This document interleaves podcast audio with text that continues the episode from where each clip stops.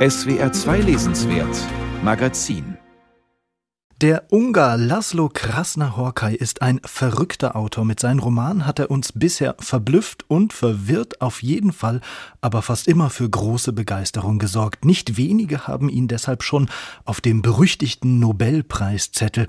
Und auch sein neues Buch wird hierzulande schon als Deutschland-Roman unserer Zeit gefeiert.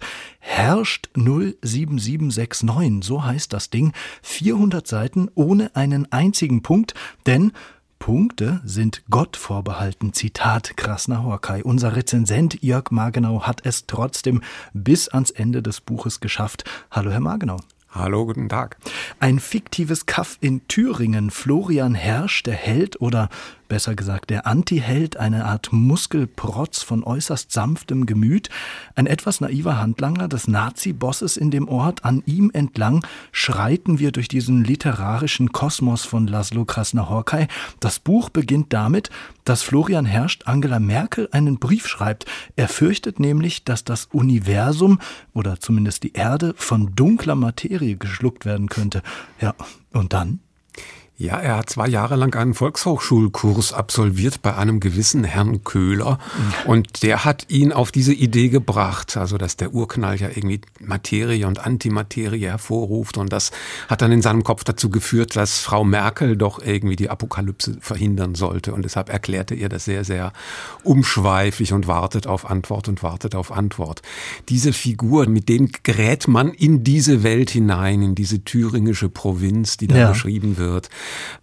Da passiert dann allerdings noch eine Menge. Also er muss auch revidieren wenig später, weil er dann sich mit Bach beschäftigt. Er hat einen Boss, er arbeitet in einem Reinigungsunternehmen und der Boss ist zugleich der Chef der Nazis des Ortes. Und, und das Unternehmen Alles rein? Alles rein mhm. heißt dieses Unternehmen und da passieren auch Dinge, nämlich dass die Bach-Gedenkstätten mit Graffiti, mit Wolfsköpfen beschmiert werden und ähm, das können ja nur irgendwie die Ausländer sein oder die Juden oder irgendwelche anderen von den Nazis Nazis inkriminierten äh, Bevölkerungsteile. Und er gerät dann aber auch zu Bach und erkennt, dass Bach ja auch so was äh, Universumhaftes hat in seiner Musik und muss dann auch den Brief an Frau Merkel wieder revidieren und sagen, wir müssen da nochmal drüber reden. Es geht auch um Bach und vielleicht sieht's ja doch anders aus mit dem Universum. Ja, und neben Bach und diesem Nazi-Boss und Florian Herrscht lernen wir ja im Laufe der Geschichte viele Personen kennen. Einen Förster, einen Imbissbudenbesitzer, einen Meteorologen aus der Stadt. Ähm, die Handlung, auch äh, zumindest das, was Sie davon jetzt so angerissen haben, die scheint trotzdem so ein bisschen vor sich hinzuplätschern, ja, bis dann irgendwie doch der Roman ganz plötzlich Fahrt aufnimmt.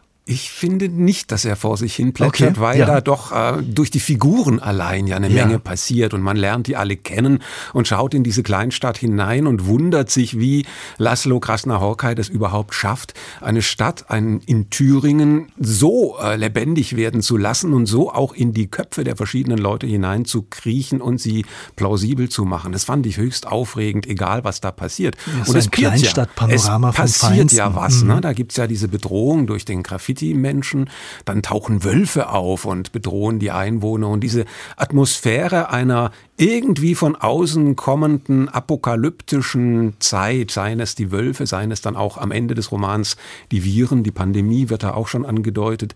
Es gibt so einen Bedrohungskosmos, in dem dann allerlei Wahnsinn wuchert, der unterschiedlichsten Art. Einer davon ist das Nazitum und der steht natürlich im Zentrum dieser Welt über den Boss.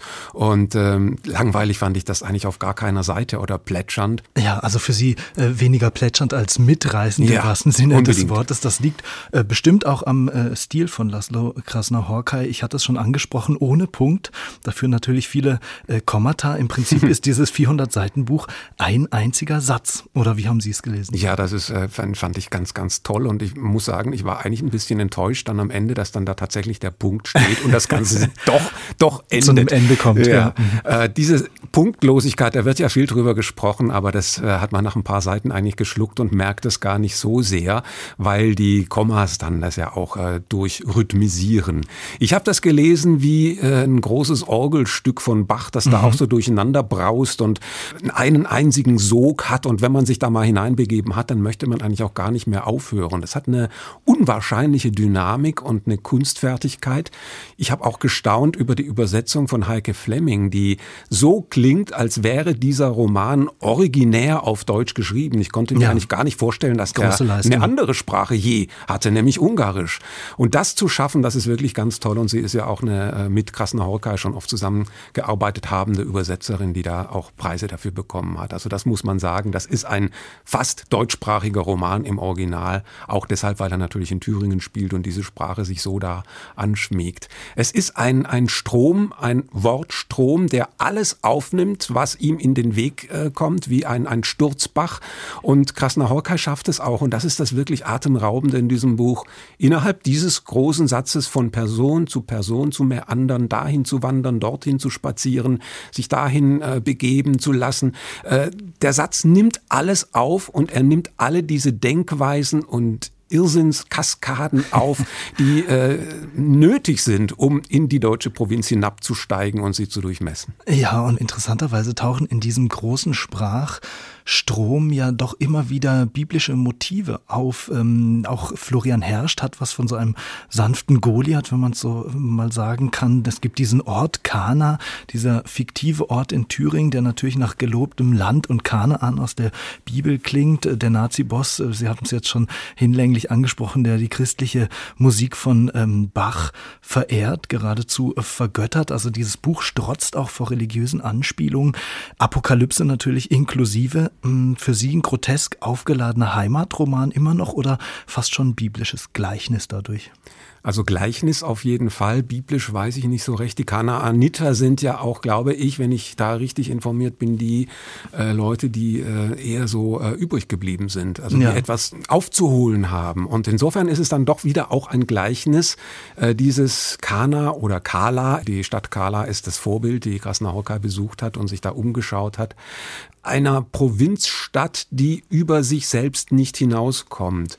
Das Gleichnishafte ist auch mit den Wölfen natürlich angelegt und mit der Bedrohung von außen, die Apokalypse, die da irgendwie in den Köpfen wuchert, bis hin eben zum Weltuntergang beim Titelhelden Florian herrscht. Das ist ein Gleichnis, es ist diese Stadt, aber es sind zugleich auch alle anderen Städte und es ist so genau es auch Deutschland beschreibt, vielleicht auch ein Roman über ungarische Befindlichkeiten, mit denen Krasnahorkai sich auf diesem Umweg durchaus auch beschäftigt. Also das Patriotische, das äh, sich an etwas festklammern, was man kennt, um das Neue zu verweigern, um die Bedrohung von außen zu verweigern.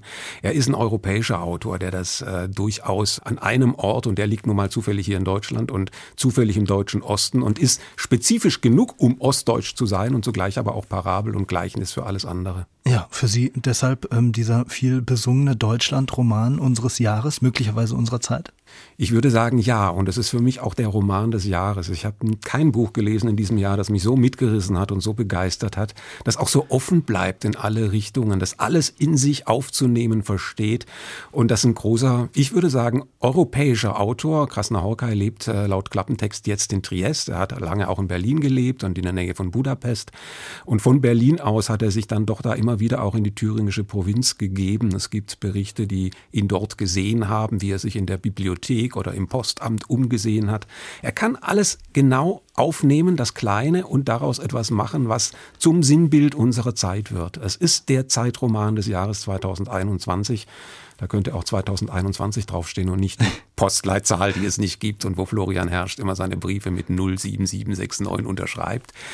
Es ist ein äh, wirklich großer Roman, nicht nur sprachlich, sondern auch inhaltlich. Der erfasst, was uns beängstigt, auch wenn es gar keinen Grund gibt eigentlich dafür, aber die Ängste sind größer als das, was da ist. Und das macht die Wirklichkeit aus. Also diese Provinzbesuche des großen Kosmopoliten Laszlo Krasner-Horkai, die tun der Literatur ganz offenbar gut. Vielen Dank, Jörg Margenau, für Ihre Einschätzung und das Gespräch über Herrscht 07769, dem neuen Roman von Laszlo Krasner-Horkai, übersetzt aus dem Ungarischen von Heike Flemming, erschienen im S. Fischer Verlag 400 Seiten für 25 Euro. Danke Ihnen. Danke auch.